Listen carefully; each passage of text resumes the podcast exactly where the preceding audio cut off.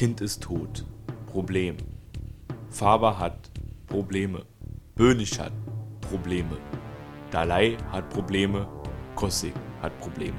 Irgendwie haben sie alle Probleme und dann ist noch dieses Riesenproblem von dem Fall, den sie lösen müssen. In Dortmund, Alter, da fließen so viele Fäden zusammen, man weiß ja nicht mehr, welchen man denn jetzt eigentlich folgen soll. Aber das zieht rund und wir zwirbeln das mal alles auf jetzt. Herzlich willkommen zum Tatort Podcast, der einzige Podcast mit dem Podcast im Podcast, aber dazu später. Was? Podcast?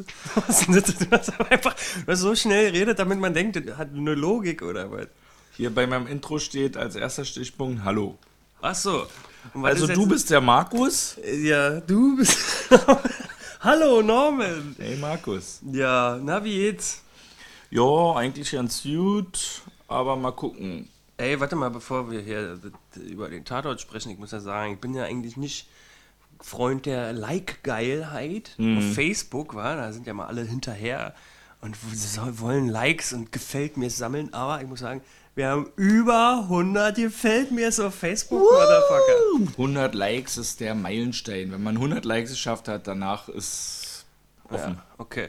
Willst du, Ich wollte mal ja grundsätzlich mal was sagen, Ja, weil wir okay. das bisher immer nicht so gemacht haben. Wir sind hier der Tatort-Podcast und wir haben das hier so ein bisschen in drei oder vier Segmente geteilt. Wir sprechen zuallererst vor allen Dingen über den Inhalt. Danach gibt es einen Blog, wo wir über die Figuren sprechen und am Ende einen Blog mit den Szenen. Okay. Und zwischendurch streuen wir immer wieder ein paar interessante Infos ein. Und als vierten Punkt gibt es immer noch Mihis mörderische Meinung, die er uns jede Woche auf eine Musikkassette zuspielt aus seiner Bumsnudelfabrik in Südtirol, wo er so zurzeit arbeitet.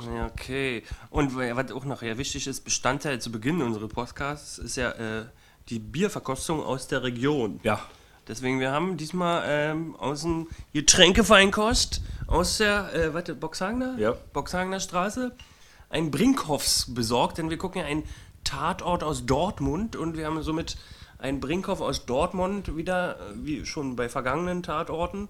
Dortmunder Tatorten und Genau. das ist das offizielle Stadionbier von BVB. Ole, ole. Kann mich erinnern, kann mich erinnern.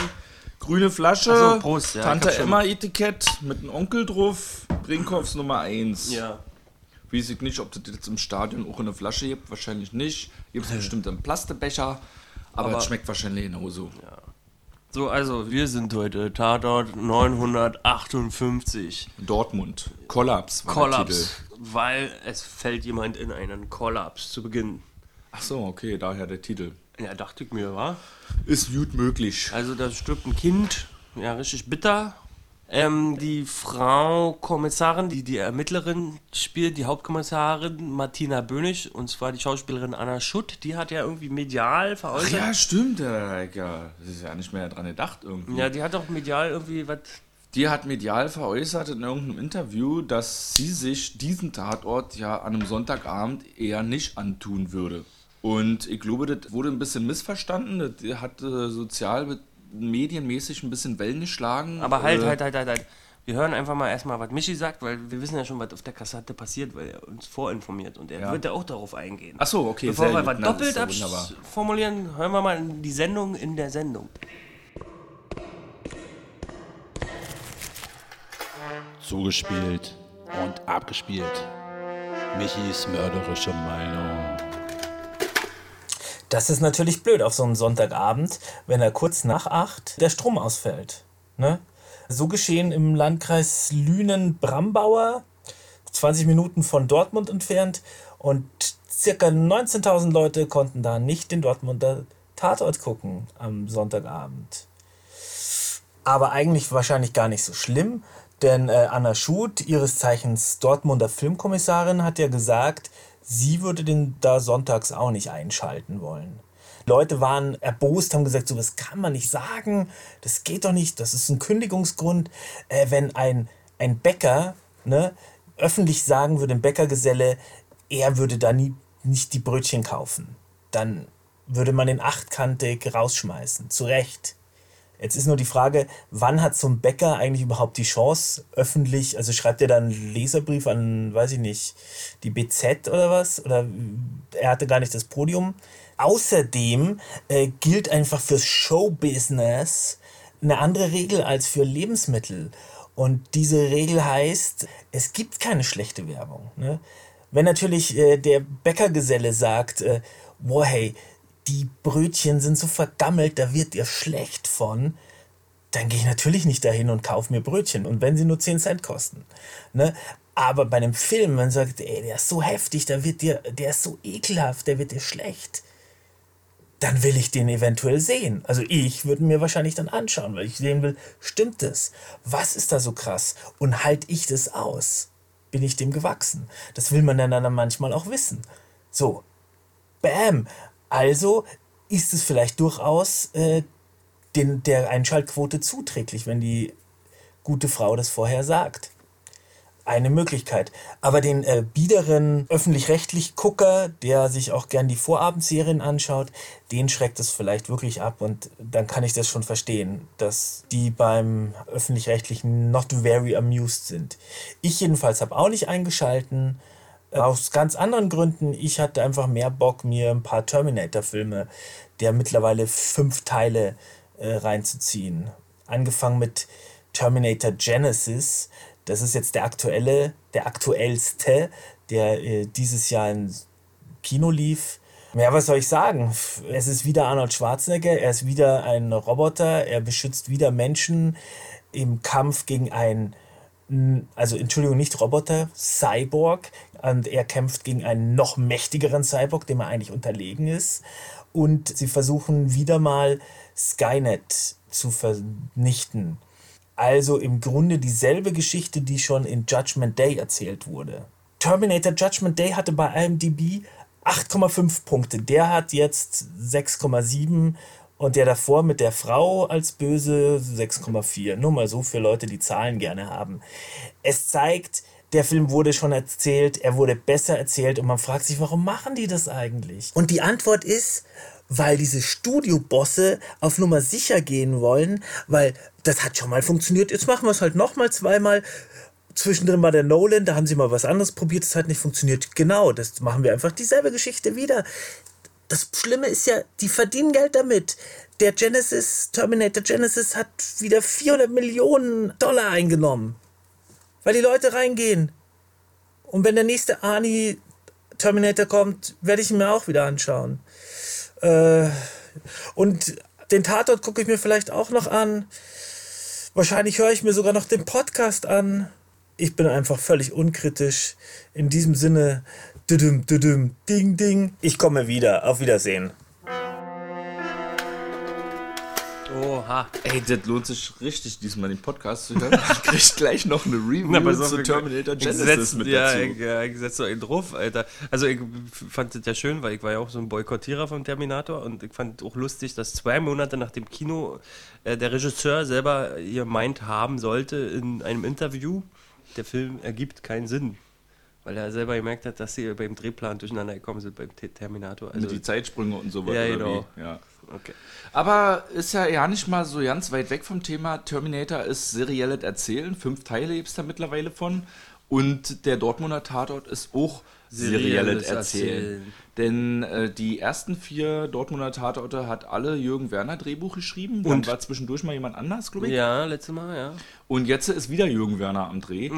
Buch gewesen und hat diesen Tatort geschrieben. Und ich war vorher ein bisschen gespannt, was das dann nun bringt, auch mit den Figuren, wie die sich wieder weiterentwickeln werden, weil genau das ist die Stärke von der ganzen Nummer. Was unfreiwillig seriell ist, ist im Grunde genommen der letzte Tatort, den wir geguckt haben und ähm, den wir auch im Kino geguckt haben Ach so, okay. der hat ja nicht nur gewisse Schauspieler auch Intus gehabt, sondern auch, äh, es ging halt auch um Flüchtlinge. Und äh, der Sönke Möhring, der in diesem Tatort jetzt äh, das eine Elternteil, den Vater spielt, Roland Siebert, ist ja nun auch der Bruder von Wotan Wilke Möhring, der im letzten Tatort Kommissar war. Und Werner Wöllbern hat wieder mitgespielt, der im letzten Tatort den Kommissar Werl gespielt hat in der Polizeiwache. Und Im dieses Mal ist ja. er so ein äh, selbstjustizlerischer Eisenbahner. Er hat ähnliche Motive wie im vergangenen Verbrannt-Tatort. Also Ja. so ein bisschen äh, so äh, diskriminierend gegenüber äh, Migranten. Und ich möchte aber noch was nachtragen, was wir im letzten Podcast verpasst haben, weil ich ziehe noch die Spur vom Verbrannt zum letzten Wiesen. Weil der junge Polizist vom Verbrannt, der Mhm. da die, äh, sich selber umgebracht hat, war auch der äh, GHB-Amokläufer so. ähm, in der Wiesen. War derselbe Schauspieler. Ah ja, krass. Der heißt nämlich Julius Feldmeier und hat auch äh, zwei Tatorte hintereinander sozusagen den Täter abgegeben. Ja, ja, ja, ja. Die Bild-Zeitung hat auf ihrer Internetseite da so ein bisschen Umfrage gemacht, ob das jetzt genervt hat, dass Werner Wölbern äh, zum, in dem letzten Tatort und jetzt in diesem Tatort auch wieder mitgespielt hat. Und äh, die Leute haben abgestimmt, 71% für Nee, 29% für Ja. Ist jetzt, äh, ich denke, auch nicht so schlimm, aber was generell dadurch auftritt... Hast du da einen Adblocker ausgemacht oder was? Ich habe extra einen anderen Browser genommen, weil man kann ja jetzt nicht mehr da auf Bildzeitung gehen, wenn man einen Adblocker anhat, was ja wahrscheinlich die beste Werbung der Welt für den Adblocker ist, weil das macht er ja wirklich gut, die Scheiße da ausblenden. Du musst ich kurz den Browser wechseln. Äh, was aber jetzt dadurch passiert, dass nicht nur Schauspieler, sondern auch die Thematik äh, sich mit dem vorherigen Tatort gleicht, ist, man eröffnet so eine gewisse Vergleichbarkeit. Also man kann jetzt die beiden Tatorte unmittelbar miteinander vergleichen, weil sie ja auch ein bisschen so dasselbe Personal. Thema hatten. Das so. selbe Personal auch noch hatten teilweise. Ja. Also man kann jetzt auch gucken, äh, ist der Werner Wölbern, wie war er denn da im letzten Tatort gewesen Ja. und wie war er jetzt in diesem Tatort gewesen und spricht das vielleicht nicht äh, auch für die Qualitäten des Drehbuchs oder der Regie und so Mhm. Weiter. ja, ne? also grundlegend waren es halt immer Farbige, die Migrationshintergrund haben. Und ja, und du hast irgendwie was erwähnt im Vorgespräch, dass das irgendwie, äh, man sieht die nur als Objekt, nicht als Ja, Subjekt. das wäre mein Nachtrag auch gewesen zu der letzten Folge, nachdem ich mich noch mal ein bisschen damit befasst hatte, ist auch bei dieser Folge ist es eine sehr weise Perspektive, die man eben auf die Flüchtlingsthematik legt. Sogar die Bild-Zeitung hat gesagt, äh, sie wünscht sich weniger schwarz-weiße Flüchtlingsklischees, die jetzt in beiden Tatorten ein bisschen vorgekommen sind.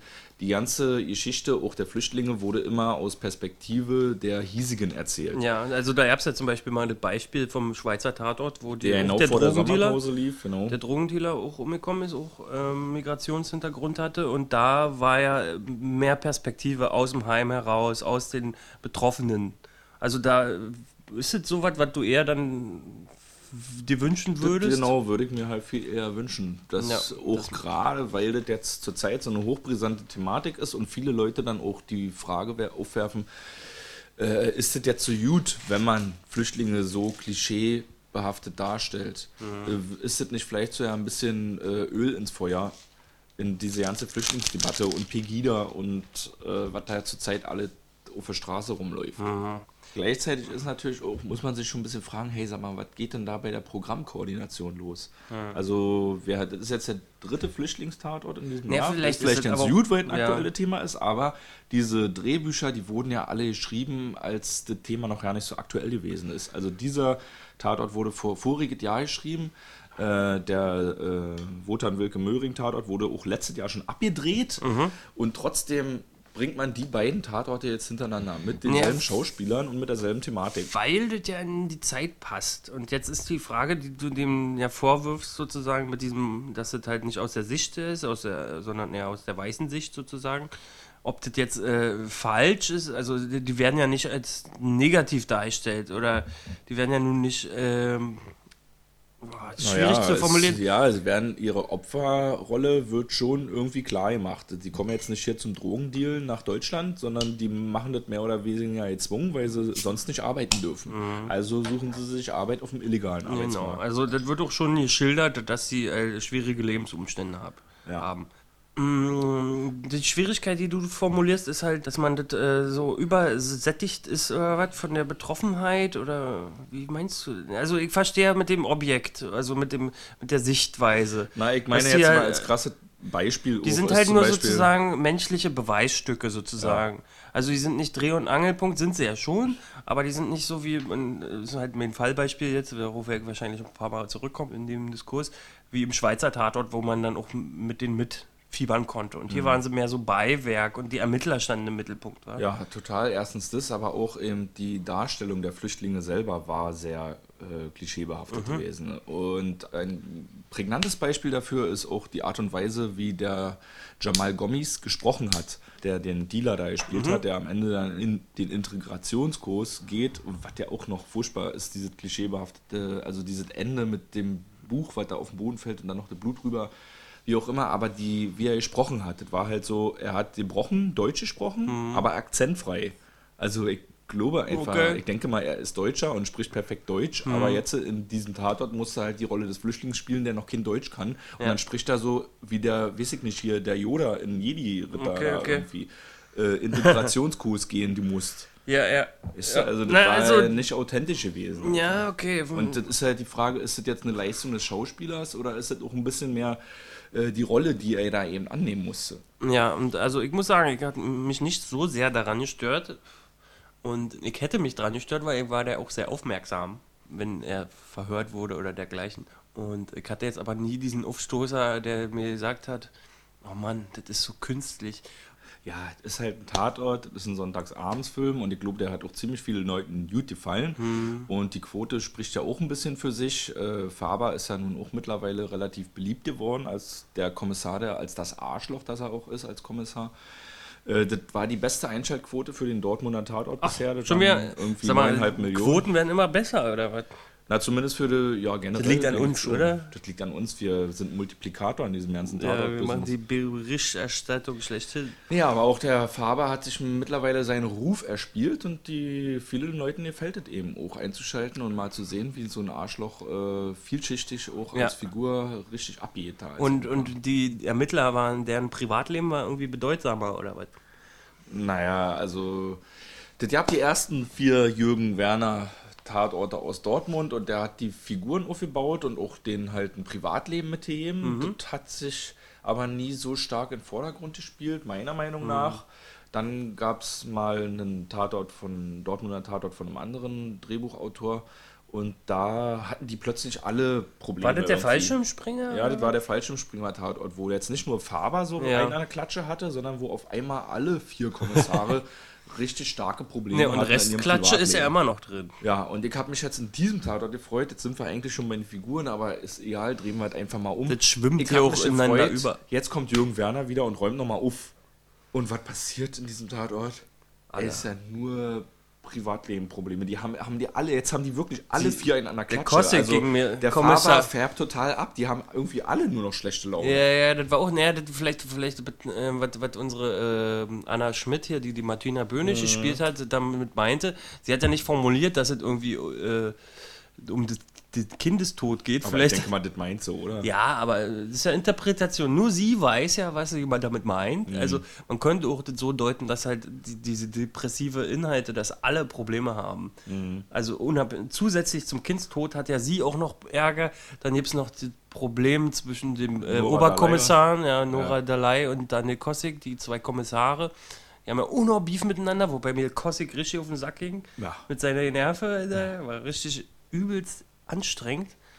Junge, Nicht ganz klar gewesen ist mir jetzt, wie der Kossig eigentlich auf den Täter gekommen ist. Weil er so. da im Hochhaus bei der Omi gewesen ist, oder was? Und was ist mit der Omi? Ach so, naja, die war. Unser Kossig und äh, Nora Delay haben doch die interviewt, die zwei Krankenfahrer. Ja.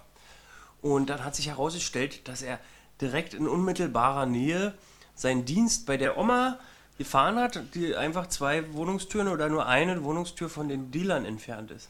Also er wusste, wo die sich befinden.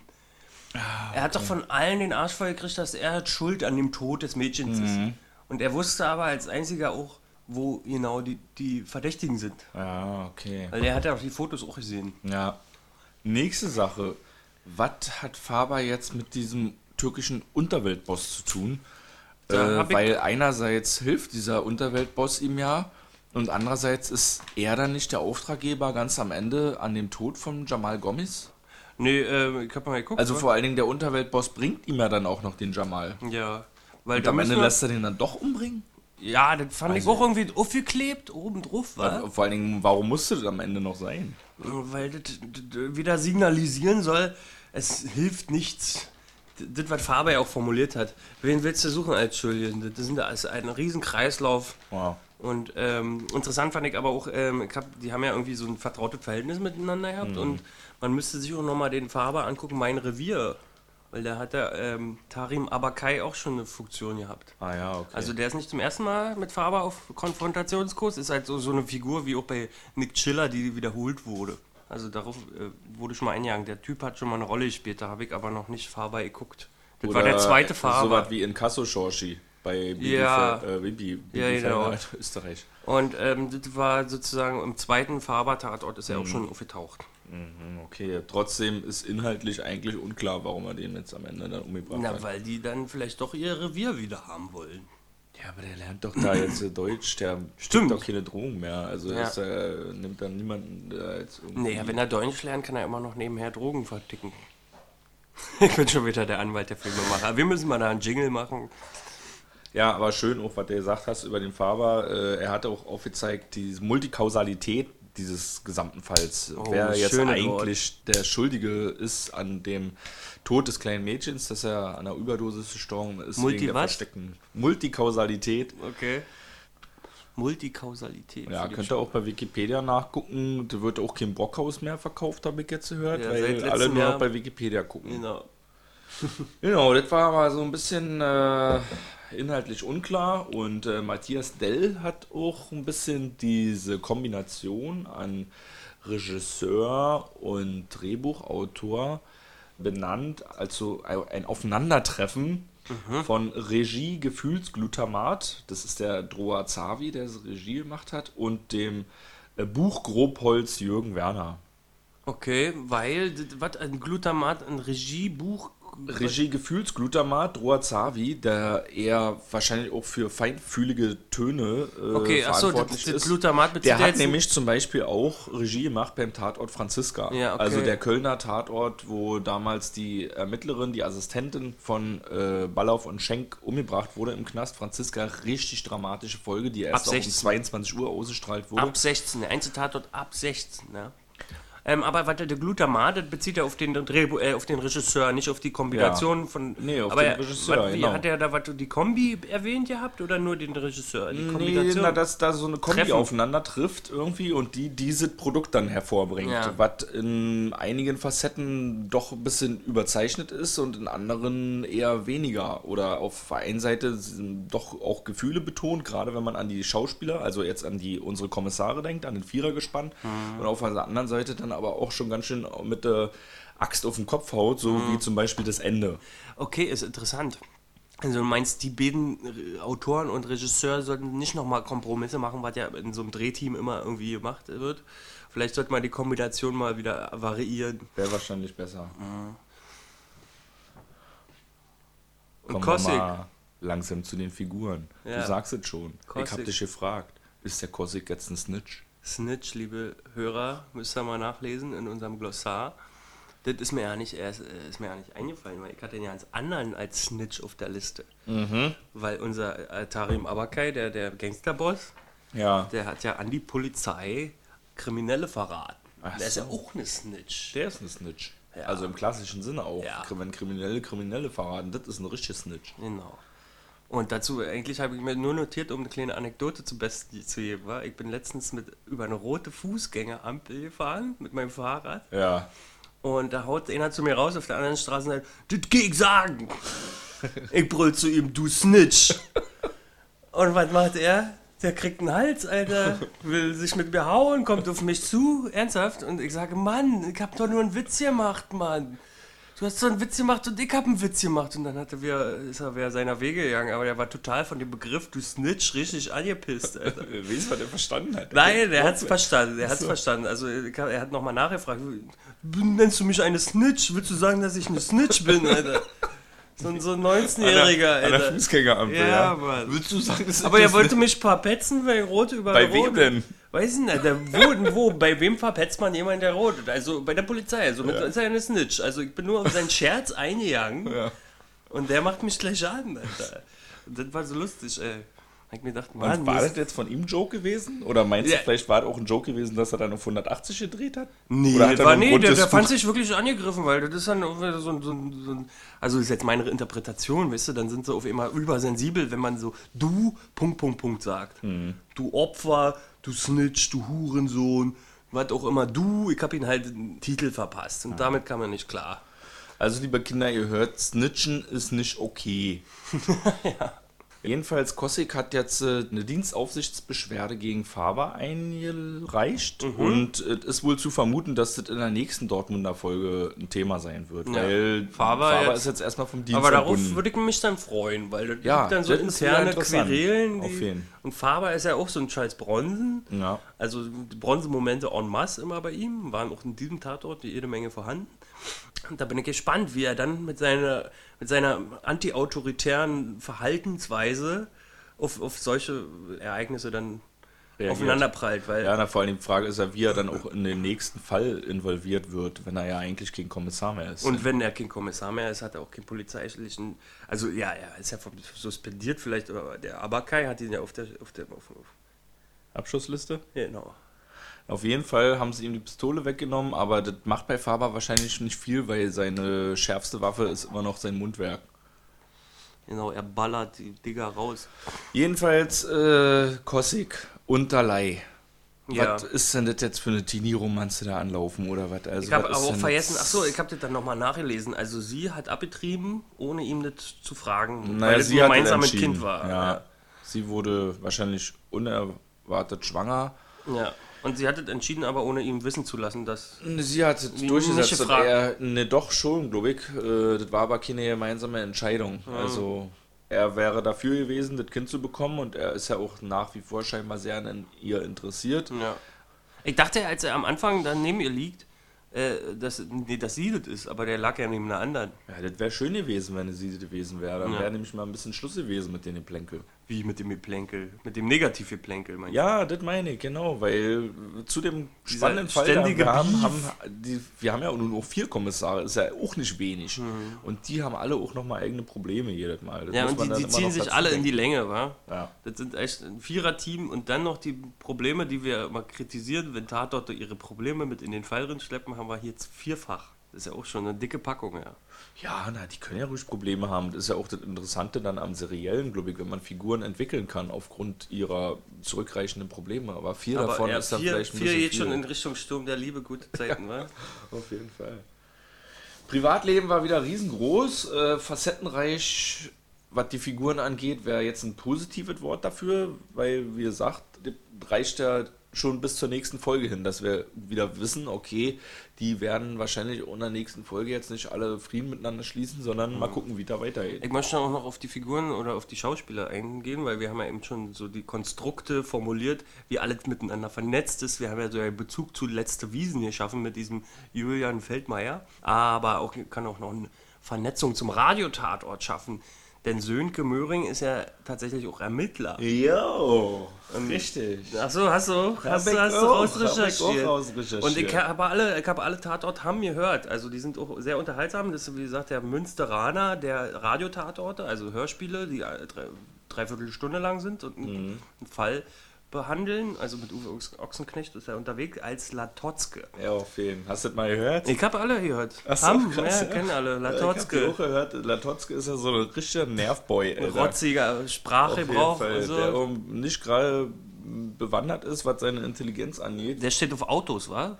Hast Ja, du, dann- hast du denn gehört? Du kannst dich entsinnen? Welchen Ja, du gehört ich weiß es nur, hier steht es Opel Calibra. Ja, achso, den hast du vielleicht gehört, oder was? Hast du ihn gehört? Oder Ich habe auch zwei von denen gehört und Ja. habe mich dann schon auch gewundert, ah krass, äh, kommt mir doch bekannt vor. Und äh, ah, das ist ja der, das ist auch seriell, also im Radiotatort gibt es genauso wie auch im Fernsehtatort Kommissare, die regional eingesetzt werden Ja. und die immer wieder kommen als Folge. Und die sind auch irgendwie ei- eigenständig inszeniert, also. Und bei Sönke Möhring war es aber auch, der hat auch mal in einem anderen äh, Radiotatort mitgespielt, wo er nicht diese Mhm. ruhrpöttische verstellte Stimme hatte, sondern seine richtige Sönke Möhring-Stimme. Und dann Mhm. habe ich auch gehört und habe gedacht, hä, ist Wotan Wilke Möhring eigentlich, der da jetzt spricht? Ah, okay. Weil er doch ziemlich ähnlichen Stimmklang und Aussprache haben. ja. Oh.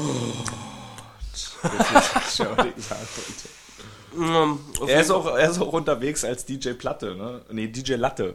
Wie im, im Tatort. Ja, im Radiotatort ist der so. Sönke, Sönke Möhring da. äh, Latotzke ist doch auch gleichzeitig noch irgendwie Achso, erfolgloser gar DJ. nicht. Achso, nicht. DJ und Kommissar und dann ist da irgend so ein Journalist, der daraus eine dicke Story Na, was ich machen will. lustig finde, halt, äh, Tatort haben, das sind ja die Ausgesiebten. Ja, ja, Die ja. haben alle eine Macke, einen Tick so. Haben irgendeine Spielsucht, eine Alkoholsucht und die werden da alle untergebracht in Hamm. So, Faber. Faber, top. Faber. Top, Der- sagst du. Top. Der, der, ne, der, der einzige ohne Faber, stell mal vor, diesen Tatort gesehen zu haben ohne Faber. Mhm. Dann wäre noch mehr GZSZ. Faber ist ja wenigstens diese Gestalt, auf die man sich verlassen kann, wenn man was sehen will. Also ich als Bronzen-Moment, weil der geht dann halt hin zum Mafia-Boss und trinkt ihm seinen Tee weg oder schmeißt ein Tablett von der, vom Tisch und macht richtig Alarm.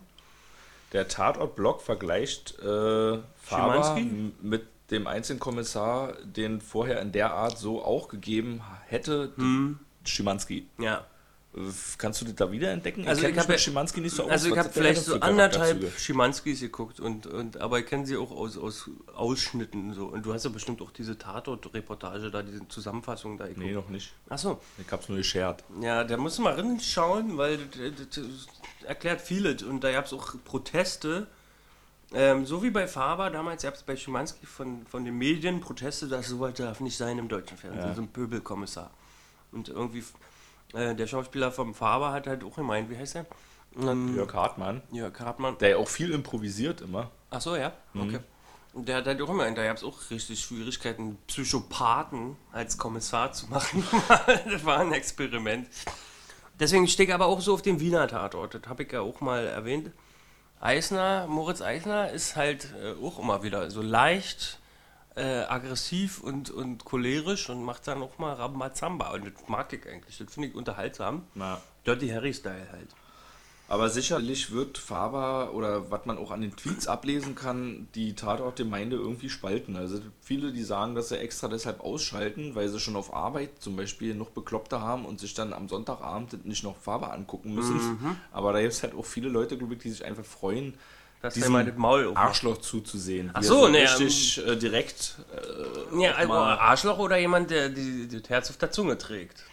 Ist auch, äh, auf einerseits ist er, ist er halt pissig zu Kollegen, wo er mal sensibel sein sollte, aber diese Pissigkeit wendet, wendet er ja auch auf, an, auf, die, auf Leute, auf die man Hass hat. Also diese Pissigkeit wird ja einerseits verwandt auf, auf Kollegen, wo er dann halt herzlos ist, aber auch verwandt auf, auf Leute, die Arschlöcher sind und das verdient haben, wo sich jemand mal traut, das so zu sagen. Und von daher ist er einerseits Bronzen. und andererseits ist er ein Arschloch. Ich verstehe. Einen schönen Gegenpart hat er diesmal gehabt mit äh, einer relativ starken Martina Bönig-Figur. Ne? Die hat ja auch ordentlich Ansagen gemacht Die war teilweise. auch pissig in dieser Folge. Die hat ja auch ernsthafte Probleme zu Hause am Laufen. Ihre Familie bricht gerade auseinander. Und war deshalb ganz schön an der Oberkante gewesen, was ihr Limit angeht. Ja. Und hat dem Faber da aber auch Ansagen gemacht, wie sie vorher jetzt nicht mehr so doll gemacht hat. Wer- wann Sind die beide gleichberechtigt, Ermittlerhierarchie? Wie ist denn das? denn? Ich sehe jetzt hier, die sind beide Hauptkommissar. Ja, und ich habe mich nämlich letztens mit jemandem diskutiert ähm, und mir wurde gesagt, nee, er hatte mal gesagt, zitiert, ich bin hier der Chef und ich sage, wo es lang geht. Und diese ähnliche Formulierung kam heute auch wieder zum Tragen. Ja. Ja. Das Wort Chef wurde in Bezug auf Farbe auch wieder formuliert. Also frage ich mich jetzt, wie ist die Hierarchie? Ist das jetzt nur zwischenmenschlich, dass er da das Kommando immer wieder. Ich glaube, die sind gleichberechtigt, aber er wirkt halt so auf den Zuschauer, als ob er der Chef wäre. Ja. Dabei ist er mit ihr eigentlich und sie lässt ihm einfach nur ihr gewähren und deswegen kommt er so chefmäßig rüber, weil er ein Arschloch ist. also müssen wir mal irgendwie, das würde ich gerne mal wissen.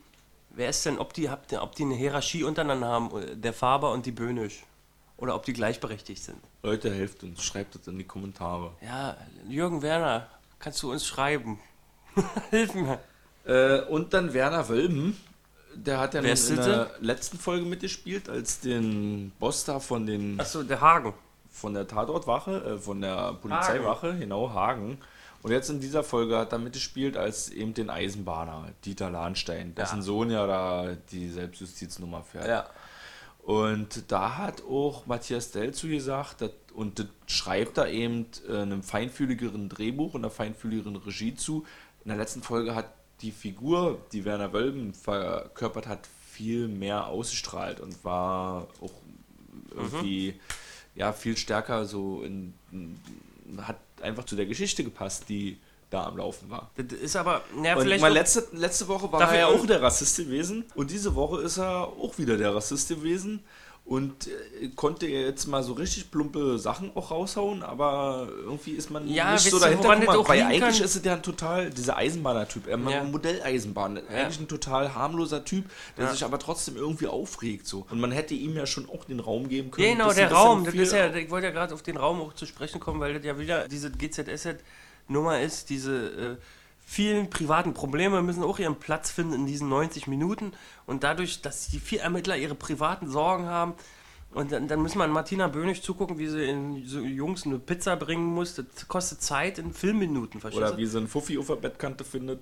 Ja, ja, das fand ich aber, das fand, war schön. Also man hat es direkt verstanden. Das fand ich eine sehr schöne Szene. Also nicht im Inhalt, also nicht im Gefühlssinne, sondern im inszenatorischen Sinne fand ich das Bombe. Einfach, dass sie im Fuffi da Und dann siehst du ja als nächstes, wie er aus dem Hotelzimmer fliegt, Ja. der Typ. Fand ich schon cool. Aber da ist eben wenig Platz vielleicht für so eine Ja, dann kann man halt so einen Werner Wölben halt auch nicht äh, die, den Raum geben, wa? um sich zu entfalten oder dass man mit ihm irgendwie mitfühlen kann oder gegen ihn. ja. Ich habe noch was hier zu Brackel, weil die haben ja da äh, Brackel getrunken. Brackelpilz. Wir hatten in der letzten Woche schon Fake-Bier. Diese Woche haben wir wieder ein Fake-Bier im Tatort. Ja, wir haben ja ähm, unseren Kossig und unser Krankenfahrer, die haben ja zusammen Bierchen getrunken. Der Sanitäter. Ja, okay. Ha! Oh, shit, Alter. Ähm, jedenfalls, äh, die haben ja zusammen Bierchen getrunken und dann gab es auch ein Close-Up und ich dachte, was, okay, vielleicht können wir das heute konsumieren, aber es war natürlich kein Schleichwerbebier, es war ein Brackelpilz. Ich habe dann recherchiert und ähm, das Einzige, was ich zu Brackel finden konnte, die Erkenntnis, dass es Brauereien in Dortmund gibt, die 5,4 Kilometer vom Brackel entfernt sind. Also Brackel ist nämlich ein Bezirk in Dortmund.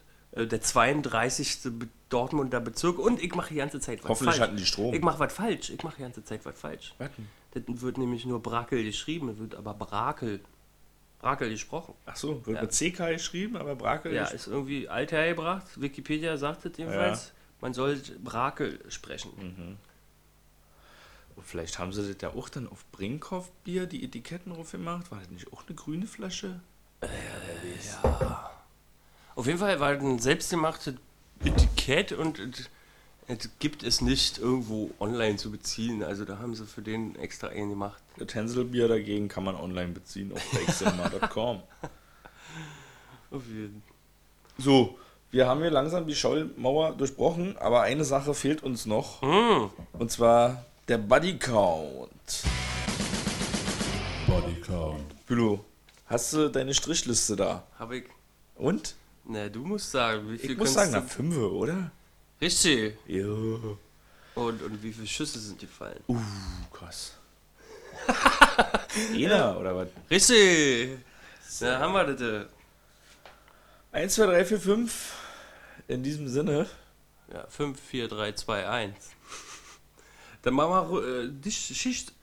Machen wir Schicht im Schacht. Jo, dann rinne hauen, wa? Tschüssi.